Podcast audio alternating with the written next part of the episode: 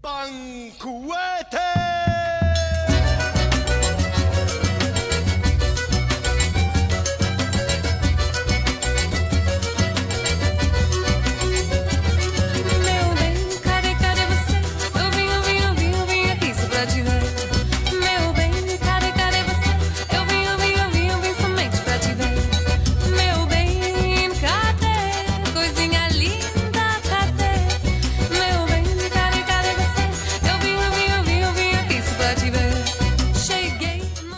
Bueno, la debimos tratar bien porque Emma Rubio ha vuelto al programa, señal de que, de que le ha gustado estar aquí con nosotros en, en Bioradio.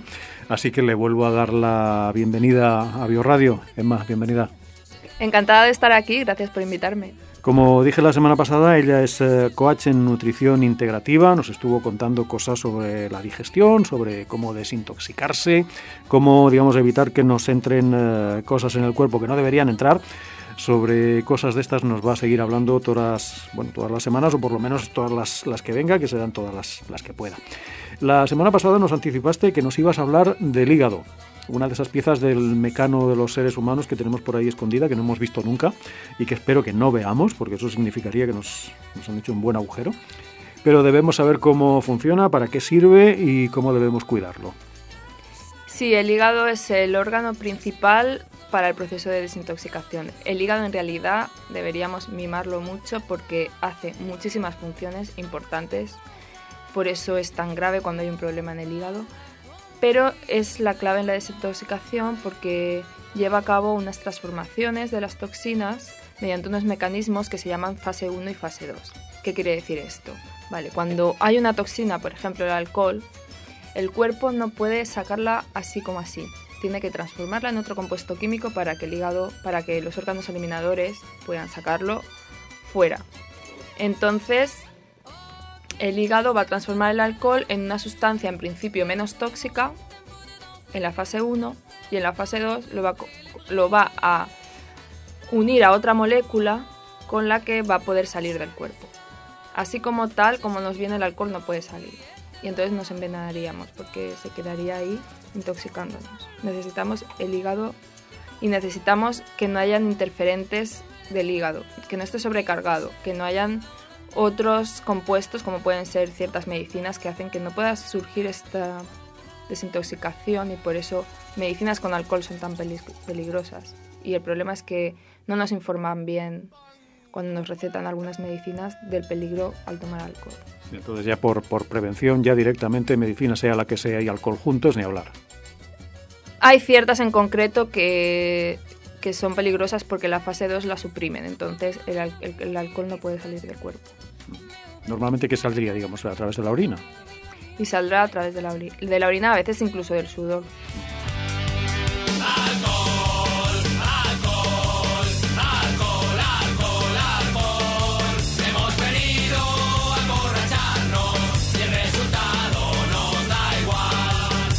Voy a explicar un poquito qué sustancias en general interfieren. El alcohol, como hemos dicho, pero interfiere que hayamos tomado alcohol para que el hígado pueda estar desintoxicando muchas otras sustancias que tiene que desintoxicar, que vienen del metabolismo de las células, es decir, las células comen, pero también excretan sustancias que hay que sacar del cuerpo. También mueren y hay que eso sacarlo del cuerpo. También en nuestra digestión, como hablábamos el otro día, pues se producen residuos que van a ir al hígado y tiene también que procesarlos. Es decir, si tomamos alcohol estamos interfiriendo y estamos sobrecargando el hígado. Luego está la famosa cafeína. ¿Qué pasa con la cafeína? Pues que hay mucha gente que, que le encanta cuando salen estas noticias en el telediario de que el café te va a evitar las enfermedades cardiovasculares, bla, bla. La cafeína es un tóxico y actúa como tóxico en todas las células del cuerpo. Hace poco hablé con un investigador de biología que había trabajado con células y había investigado lo que pasaba con la cafeína. Me dijo claramente, por cierto, que nos conocimos en la universidad en un cursillo y en la máquina de café éramos los únicos que no tomamos café y luego me contó que había estudiado eso. Entendí por qué él no tomaba café. Porque claro, cuando estás en el laboratorio y ves a las células lo que les hace la cafeína, pues se te quitan un poco las ganas. ¿Y eso lo solucionaríamos con el café descafeinado o tampoco? Sí, tiene mucha menos cafeína, entonces como la cafeína la va a procesar el hígado, por eso no nos vamos a morir directamente con la cafeína, pero claro, es trabajo que le damos al hígado. Y aparte la cafeína, aunque llega al hígado, llega después de haber llegado también a muchas células a las que les va a restar salud, digamos. Porque hace que la cafeína hace que la célula suelte ciertas reservas que tiene. Las suelte y eso está afectando a la célula. Entonces, por eso es un tóxico. Y porque entra libremente en todas las células. En las células hay una barrera que es la membrana que hace que no todo pase dentro de la célula, o haya un control. Pero con la cafeína, según me dijo este investigador científico, la cafeína sin problemas entra en las células, en todas las células. Entonces, esto siempre es un problema, porque para mantener la salud queremos que nuestras células tengan un eh, ambiente interno estable. Es una condición para la salud.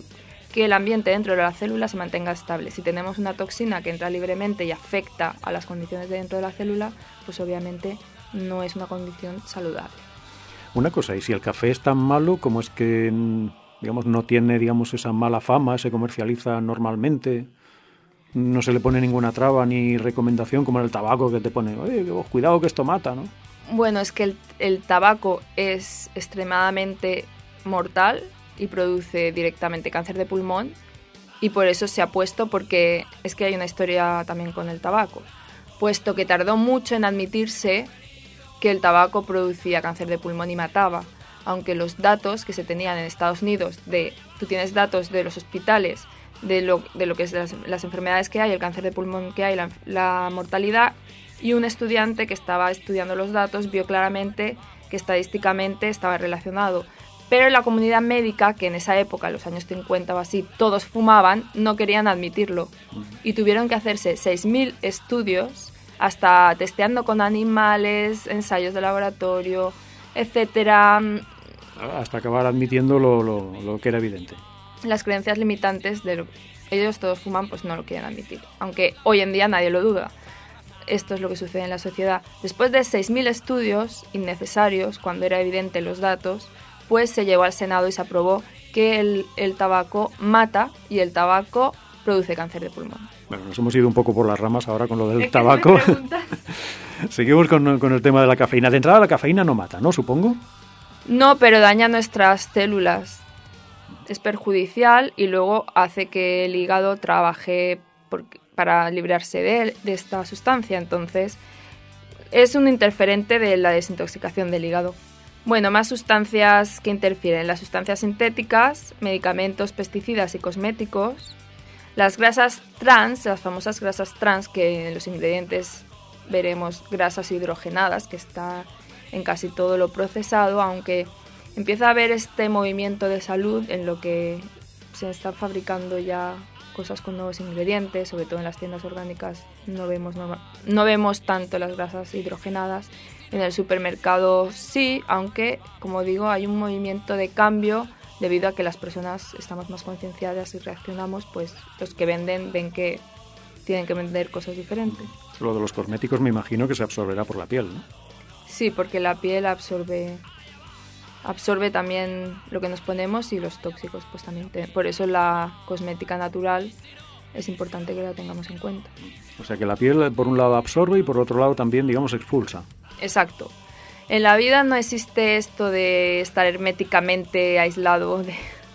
Hay comunicación entre todo y entre todos. Y el último, la última sustancia que interfiere en la desintoxicación del hígado son los azúcares refinados. ¿Y qué es lo que hace el... ¿Qué, problema hay con el azúcar concretamente? Pues el azúcar no es una sustancia natural que el cuerpo esté diseñado para metabolizar. Entonces, como se extrae, se extrae normalmente de plantas, se procesa muchísimo hasta conseguir un compuesto químico aislado casi puro. Y eso es como cualquier droga. Es un compuesto químico puro. Un alimento, en cambio, está lleno de sustancias diferentes, sustancias diseñadas por la naturaleza para que las comamos. Esto no. Por eso el cuerpo, ¿qué hace con ellas? No sabe qué hacer, a no ser que el hígado haga su trabajo transformándolo en algo que pueda salir de nuestro cuerpo pero sale de, sale de una planta. Si, no sé, vamos a suponer, se pudiera consumir lo que es la caña de azúcar tal cual, que no sé si se puede o no, digamos, también estaríamos, digamos, ingiriendo ese azúcar. No, si yo me acuerdo de pequeña mordía la caña de azúcar, que mi abuelo se ve que de pequeños ellos hacían eso. No, si comes una planta entera, no. El problema es que, por ejemplo, la fruta eh, está llena de azúcar, azúcar que nos sirve para estar vivos. Sin el azúcar de, por ejemplo, la fruta no podríamos vivir porque es nuestra gasolina para conseguir energía. Pero nuestro cuerpo está diseñado para comerlo de la fruta y la fruta está diseñada para que sea buena para nosotros. Si aislamos ese compuesto químico, ya no es un alimento, ya es una sustancia tóxica. Pues el problema estaría, digamos, en la proporción. El problema está en que si nos salimos de la naturaleza, no vivimos acorde a la naturaleza es cuando surgen los problemas de salud. Entonces, de ahí viene todo, de ahí las medicinas mm, tradicionales, India, la naturopatía, lo que quieren es que vivamos más acorde a la naturaleza para recobrar nuestro equilibrio y nuestra salud. Eres mi medicina, vitamina, sin ti soy alma perdida, tus besos son.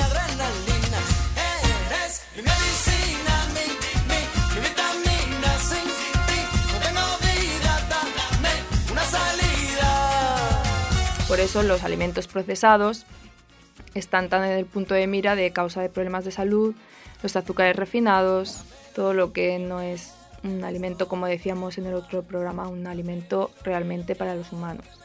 O sea que cuanto más eh, crudo, mejor, digamos. Cuanto más puro, como nos lo ha dado la naturaleza, incluso los híbridos, ya cambian a cómo son las plantas en la naturaleza. ¿A qué le llamas híbridos? Pues a plantas que han sido hibridizadas bastante, entonces ya no tienen los mismos componentes que, que como están en la naturaleza. ¿Esto qué sería? ¿Una especie como de experimento que hacen a veces eh, crear nuevas, eh, nuevos vegetales, digamos, pues no sé, para variar el, la cantidad de nutrientes o alguna cosa así, un poco vegetales de laboratorio. No, esos serían los eh, modificados genéticamente, pero un híbrido sin modificar genéticamente en el laboratorio es lo que se hace normalmente en la agricultura. Son los transgénidos, estos creo que se llaman, ¿no? Eso, eso va más allá. Híbridos no hace falta estar en el laboratorio, pero se ha hecho desde hace cientos de años híbridos para la agricultura. Entonces, como ya no es la planta diseñada por la naturaleza, entonces a veces no es lo más, más sano. Por ejemplo, tenemos el problema del trigo, que además de que hemos dicho en el, en el programa anterior que los cereales son más difíciles de digerir, no estamos diseñados para comer idealmente cereales. Además, el híbrido del trigo que comemos ahora se hizo en los años 50 y ha resultado no ser igual que los anteriores en cuanto que está habiendo cada vez más problemas con el trigo intolerancias alimentarias y alergias. O sea, el trigo que utilizamos ahora para hacer pan no es el que había años atrás. ¿Qué, diferencias hay? Pues es que ese fue un nuevo híbrido que se sacó en los años 50, que ganó el premio Nobel el que lo sacó, porque dijo que así iba a acabar con el hambre en el mundo, cosa que no ha pasado. Vale, entonces ahora voy a explicar cómo el hígado realiza el proceso de la desintoxicación. El hígado Mm, eh, tenemos estas sustancias que he nombrado que interfieren en el trabajo del hígado, pero el hígado además de procesar las sustancias externas también procesa sustancias internas, por ejemplo, colesterol y estrógenos, hormona femenina. El cuerpo necesita no estar acumulándolos interminablemente, sino sacarlos. Y no los puede sacar si el hígado no los transforma antes. Entonces vamos a imaginar si veis que vuestro brazo, por ejemplo, lo ponéis en un ángulo de 90 grados, es decir, dobláis el codo y lo mantenéis en alto, pensáis que vuestro antebrazo es una carretera y vuestra mano es el hígado. Y los cinco dedos serían las carreteras de salida del hígado. Pues tenemos al colesterol que viene por el brazo, llega a la mano y ahí en la mano quiere que se procese para ya poder salir por las carreteras que son los dedos. Pero ¿qué pasa? Si tenemos el hígado trabajando con otras toxinas y además hay un continuo movimiento de entrada al hígado con trabajo para hacer. Si encima hemos bebido alcohol, pues el, hígado está ocupado con el alcohol y va a poner preferencia al trabajo que está haciendo ahora mismo. Así que cuando llega el colesterol va a decir, no puedo procesarte ahora, tienes que largarte. Y por la puerta de atrás el colesterol sale y vuelve al torrente sanguíneo, vuelve al cuerpo, no se procesa. ¿Y no vuelve al hígado otra vez? Volverá más tarde y si está ocupado tampoco lo procesará. Es una razón por la que el colesterol puede aumentar y hay muchos testimonios de cómo personas em, apoyando su hígado, han podido bajar su nivel de colesterol. Entonces aquí tenemos una razón de importancia por la que tenemos que cuidar el hígado. Vale, entonces con el estrógeno es lo mismo. El estrógeno llega por nuestro brazo, simulando que ese es el camino de entrada al hígado. Llega a nuestra mano. Si el hígado está ocupado, de nuevo el estrógeno va a salir al cuerpo y vamos a poder acumular por esta razón estrógeno en nuestro cuerpo. Y el estrógeno a niveles altos está relacionado con cánceres que suceden en las mujeres, por ejemplo, algunos tipos de cáncer de mama. Así que por eso queremos cuidar el hígado. Vale, entonces a pesar de que los rangos de colesterol varían de unos países a, otros, hay un poco de polémica de que cada persona es diferente, pero queremos que estén dentro de un rango cercanos al rango que se mm, aconseja. No queremos que sea demasiado alto de todas maneras, aunque el colesterol es necesario para nuestra salud, un colesterol muy alto es un signo de que las cosas no funcionan bien. Entonces, si cuidamos el hígado, lo bajaremos. También podemos ayudarle, supongo, que variando la, alimentación, ¿no? Sí, exacto. O sea, así ya de paso no le, no le damos tanto trabajo al hígado. Exacto, lo que queremos es, como decíamos en el programa anterior, las recomendaciones que dijimos de no, no sobrecargar al hígado, hacer bien la digestión y así también no sobrecargar al hígado. Cuando el hígado está congestionado, tiene mucho trabajo y surge otro problema más. Si el hígado está sobrecargado de trabajo, imaginemos que las células del hígado son una rueda de hámster y tenemos un hámster dentro trabajando sin parar, corriendo en la rueda. Puede que el hámster se agote porque hay demasiado trabajo y no pueda más. Bueno, a lo mejor hay otro hámster que pueda subirse a la rueda y continuar. Pero si esto continúa así, llega un momento que no haya sustituto, que ya no hay hámsters y que la célula muere. ¿Y qué pasa? Que el lugar de esas células muertas los pasa a ocupar células grasas. ¿Cuál es este caso? El caso de la enfermedad del hígado graso. Esta enfermedad tradicionalmente era mm, solo para alcohólicos crónicos, pero hoy en día tenemos a personas que nunca han bebido alcohol y tienen la enfermedad del hígado graso no alcohólico. Ahora le han añadido lo de no alcohólico. Y se está dando incluso en adolescentes. La hipótesis es que la comida procesada, que comen mucha comida procesada, es lo que está causando este problema. Así que lo ideal sería, digamos, cuidar el hígado ya desde joven para llegar a una edad eh, avanzada con el hígado en buenas condiciones. Sí, exacto. Vale, entonces vamos a ver algunas comidas que cargan el hígado. O sea, las que debemos evitar, digamos. O reducir, y ya cada uno tiene que ver en su estilo de vida cuánto lo reduce, porque una de ellas es la cafeína, que mucha gente empieza hoy en día con la café, eh, un café. Puede ser un café, pueden ser cinco cafés. Vamos a intentar reducir en la, en la medida de lo posible la cafeína para no sobrecargar el hígado. Mucha gente también es más sensible a la cafeína que otra.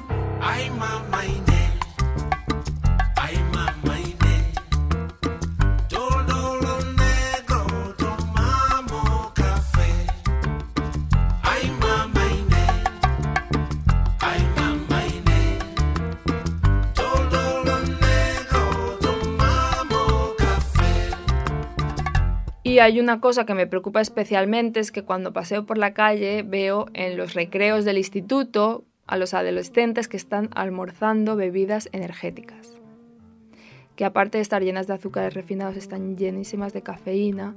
Y no solo es un problema porque decíamos que la cafeína es tóxica y que sobrecarga el hígado, sino que la cafeína interfiere en que las células puedan utilizar el calcio de la sangre entonces, estas personas que están en crecimiento, vamos a ver en los próximos años cómo estas bebidas les van a afectar a los huesos. El otro día me contaban un, caso curioso de esto de, una bebida energética muy famosa, que un americano les ganó un juicio porque alegó que no les daban no le daban alas. Y no hace falta que te diga cuál es. Es decir, no le salieron alas y los llevó a juicio.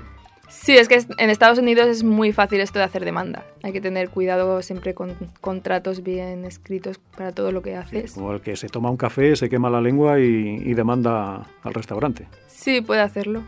Vale, entonces tenemos la cafeína y tenemos otra sustancia que nos va a afectar el hígado, que es el alcohol.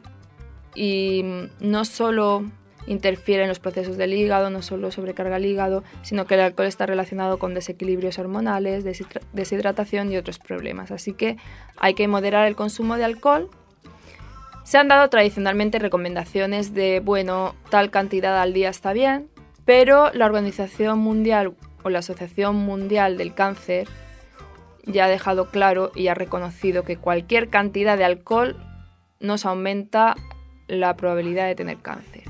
Que si tienes antecedentes en tu familia de cáncer o riesgo por alguna razón de cáncer, ninguna cantidad de alcohol es segura.